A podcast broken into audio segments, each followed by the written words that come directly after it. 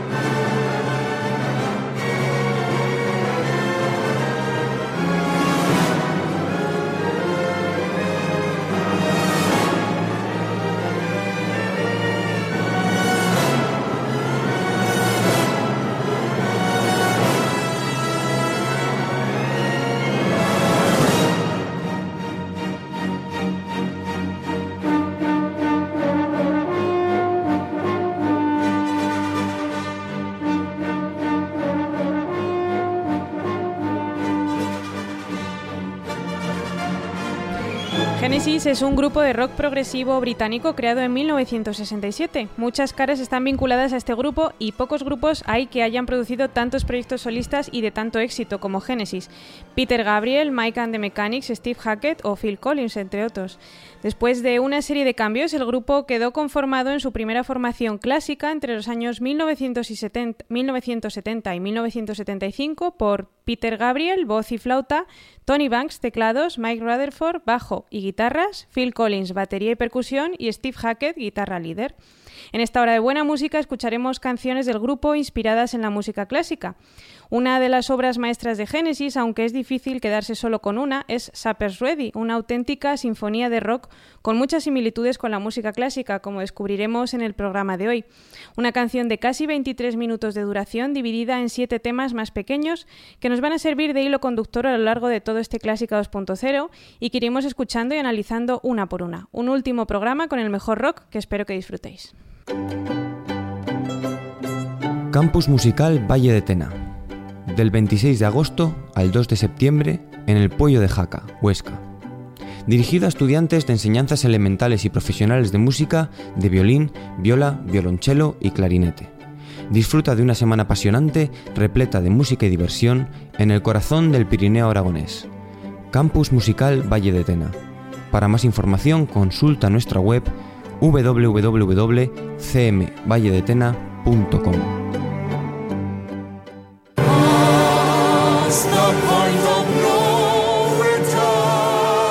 clásicafmradio.com Algo que no te espera.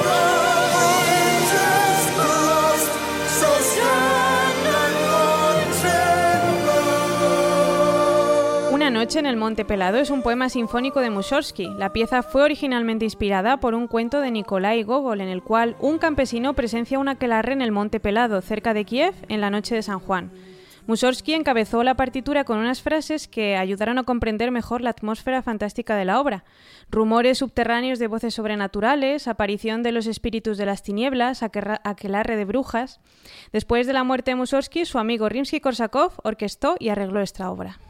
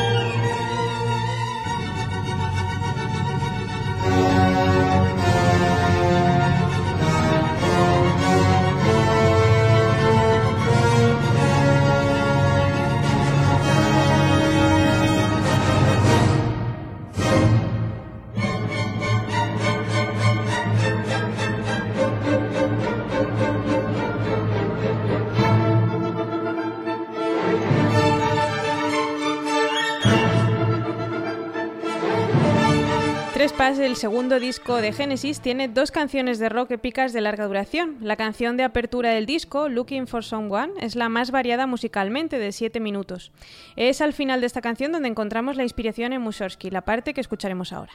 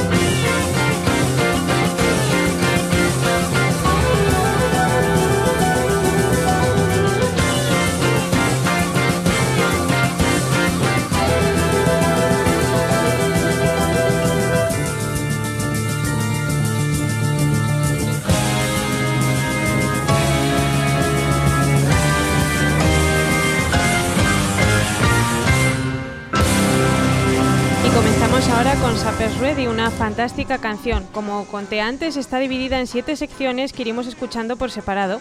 Empezamos con la primera sección, que como la mayoría de las secciones de esta canción tiene frases de ocho compases, típica estructura de fraseo del periodo clásico. Esta sección empieza sin introducción, la música y la voz entran a la vez. La voz de Peter Gabriel está doblada por él mismo para que suenen a la vez dos octavas distintas, algo que está hecho no solo con la intención de que sea un efecto bonito, sino también da al cantante una doble personalidad en consonancia con lo que cuenta la letra de la canción en ese momento, que según Peter Gabriel es autobiográfica y está basada en una experiencia que le ocurrió con su mujer. El acompañamiento es un continuo de arpegios de 16 notas tocado por dos guitarras acústicas de 12 cuerdas, una textura instrumental muy usada por Genesis en sus comienzos y que recuerda mucho a los acompañamientos de piano de los Leeds del siglo XIX, pero las similitudes con las composiciones del siglo XIX no son solo con la textura de esta pieza. Armónicamente, esta primera sección también tiene otras características de los compositores de esta época. El principio recuerda a los Lied Amor de poeta de Schumann, con su ambigüedad tonal. También comparte con la música clásica el uso de la modulación a una tonalidad distante, retratando musicalmente lo que dice la letra en ese momento. Juro que vi tu cara cambiar. Lo que hace que esta imitación del estilo del siglo XIX sea impresionante es el hecho de que ninguno de los miembros de Genesis recibió nunca educación musical en armonía o composición. Como los Beatles antes que ellos, Genesis posee la habilidad natural de imitar y asimilar estilos musicales de fuera del rock y transformarlos dentro de sus canciones. Escuchamos ahora esta primera sección de Sappers Ready. Sitting room, I turn the television off. Sitting beside you.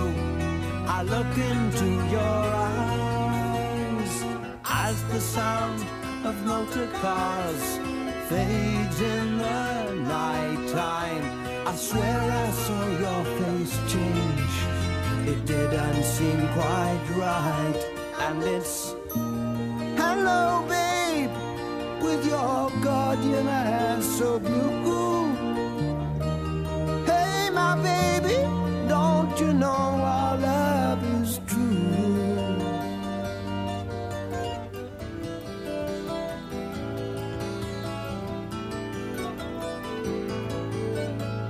Coming closer with our eyes, a distance falls around our bodies. Out in the garden, the moon seems very bright. Six saintly shrouded men move across the lawn slowly. The seventh walks in front with a cross held high in hand, and it's Hey, babe, your supper's waiting for you. Hey, my baby, don't you know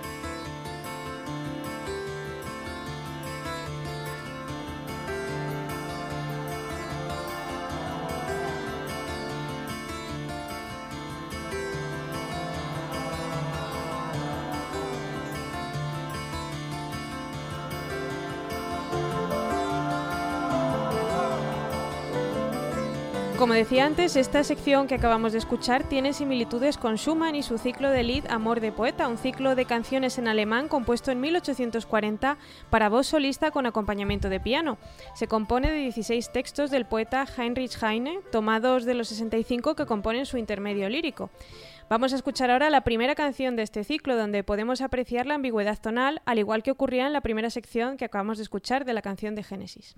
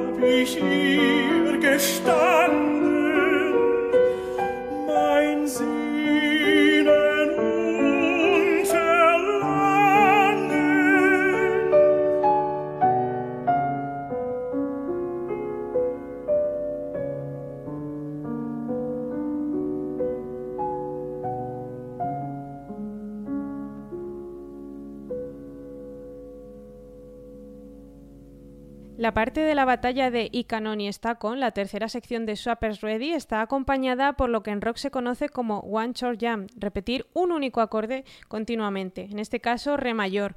Para compensar la falta de movimiento armónico, el ritmo en esta parte es muy activo. Unas semicorcheas en un tambor militar sugieren el caos de la batalla, sirviendo más adelante como base rítmica para el solo de guitarra de Steve Hackett.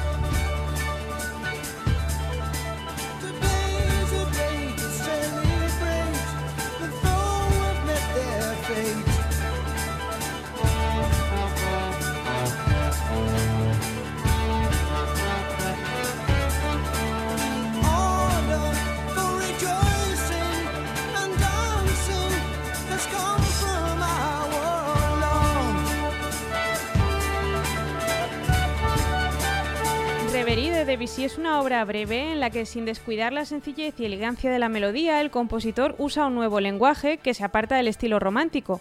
Ya se emplean algunos aspectos del impresionismo musical, en el que se evitan los puntos culminantes y el cromatismo y la modulación tienen una nueva función buscando el color.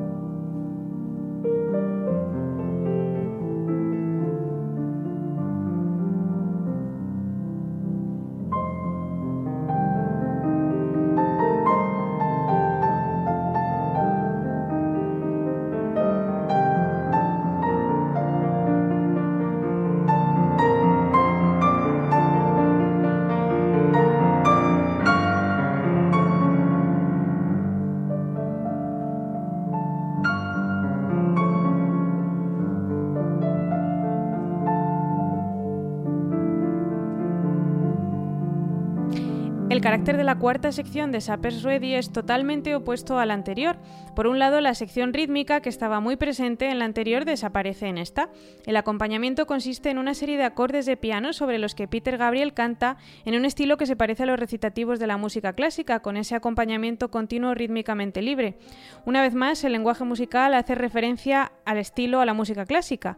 La armonía y el ritmo recuerdan aquí al impresionismo de Debussy, como la obra que acabamos de escuchar, donde su ambigüedad tonal, los acordes de séptima, los usa a menudo por su color y sonoridad y no por su función.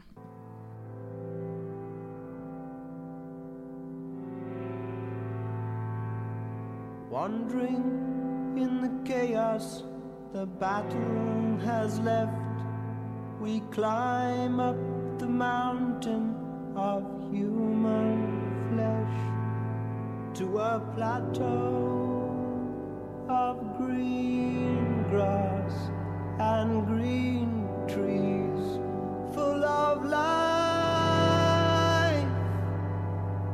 A young figure sits still by a pool. He's been stamped human bacon by some butchery tool.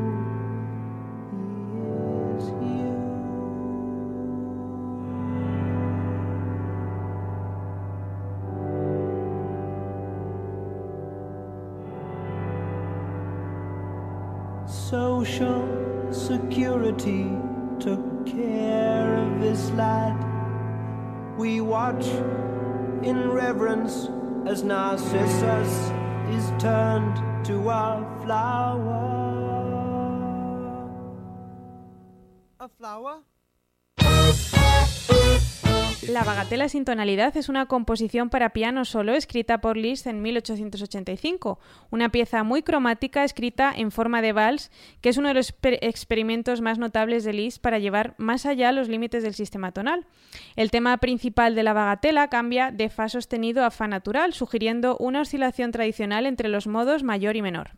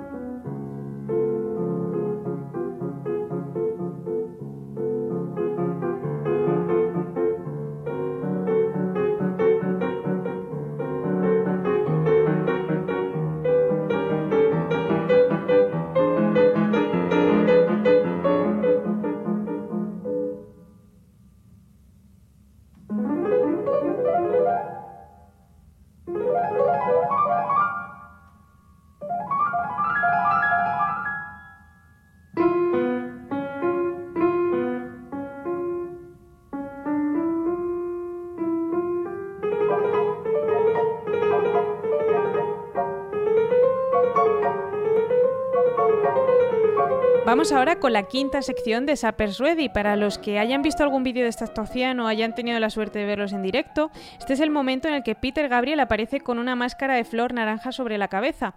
Una sección muy contrastante con la calma de la sección anterior. La armonía sugiere de nuevo el estilo de las composiciones de finales del siglo XIX, con libertad armónica de Liszt, como la obra que hemos escuchado.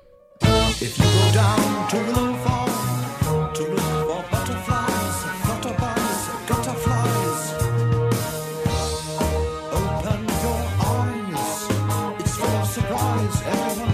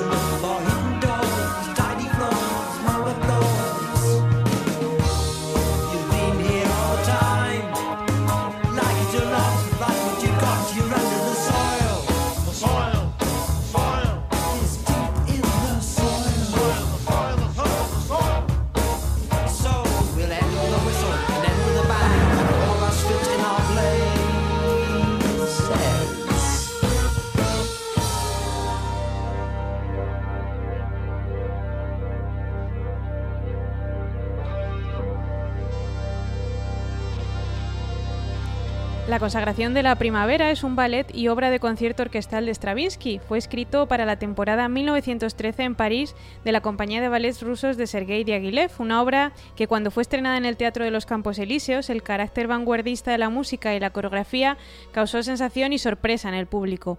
Aunque se diseñó como una obra para el escenario, con pasajes específicos acompañando los personajes y la acción, la música alcanzó igual o incluso mayor reconocimiento como pieza de concierto y es considerada como una de las obras musicales más influyentes del siglo XX. Escuchamos los augurios primaverales.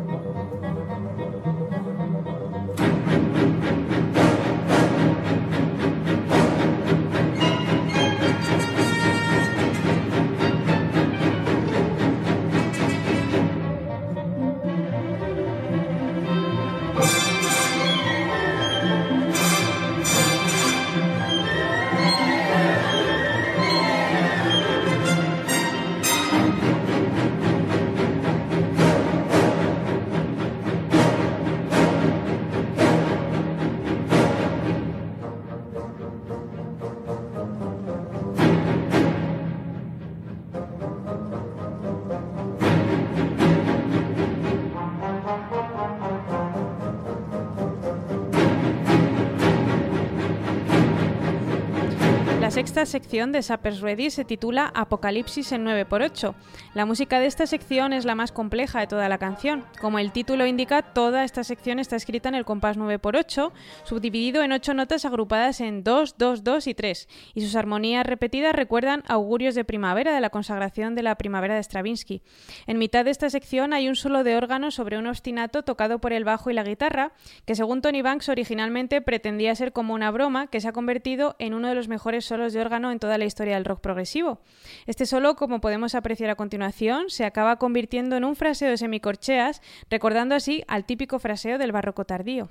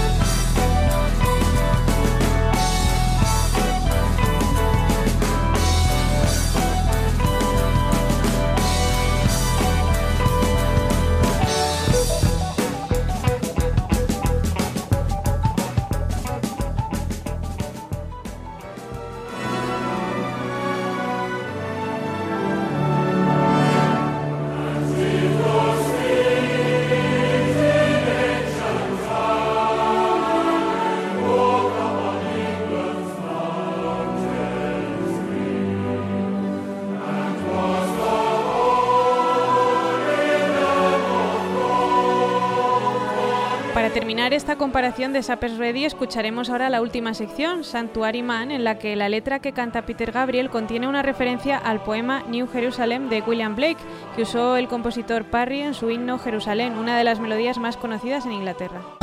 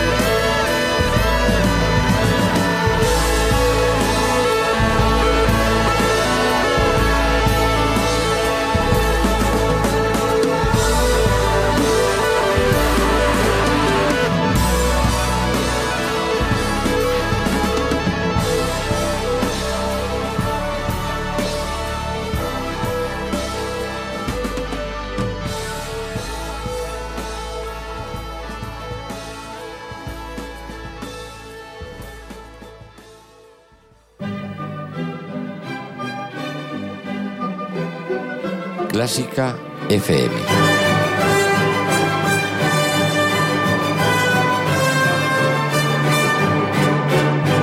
Tu clásica.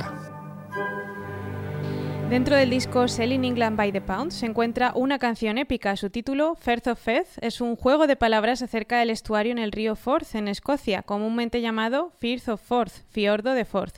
La canción de nueve minutos de duración, en la que Tony Banks hace uso por primera vez de los sintetizadores electrónicos, comienza con una virtuosa introducción de piano clásico antes de cambiar a un tempo lento.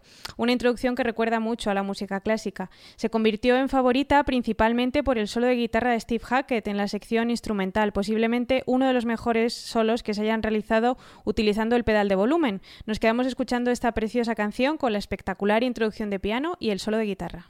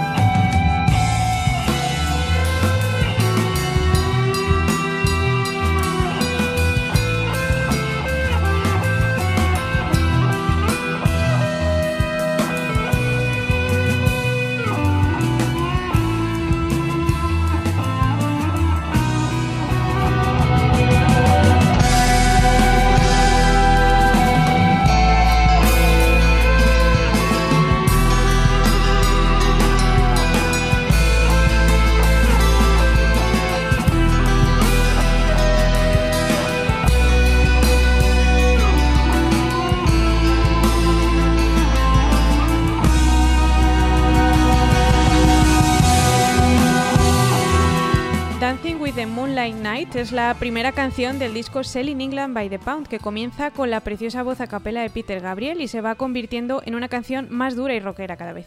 Can you tell me where my country lies? Said the unicorn to his true love's eyes. It lies with me, cried the queen of maybe. For her merchandise, he traded surprise.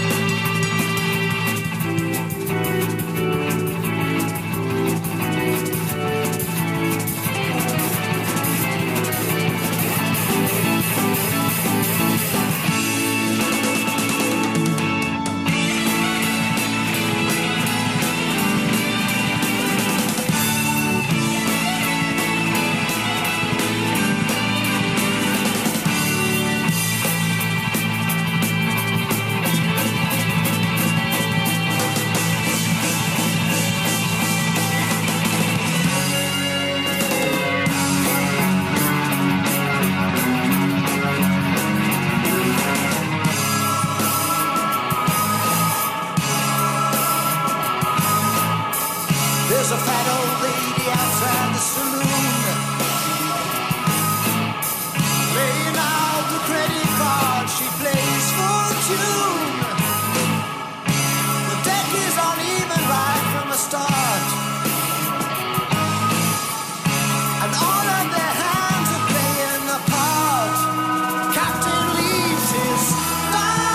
Despedimos de este Clásica 2.0 dedicado a los grandísimos Génesis con La Fuente de Salmacis, una preciosa canción que pertenece al disco Nursery Crime. Espero que hayáis disfrutado de este magnífico grupo. Una hora no da para mucho y sé que han quedado muchas canciones fuera que me hubieran encantado meter, así que os invito a que las escuchéis más. Muchas gracias a todos los oyentes por acompañarnos en este programa y durante toda la temporada, por hacer que Clásica 2.0 haya seguido una temporada más. Gracias también al equipo de Clásica FM con Ana Laura Iglesias en los controles. Como siempre, podéis volver a escuchar este programa y todos los anteriores en www.clásicafmradio.com siempre que queráis y esperando que hayáis disfrutado disfrutado de este rato de música, os saluda Berta Herrero.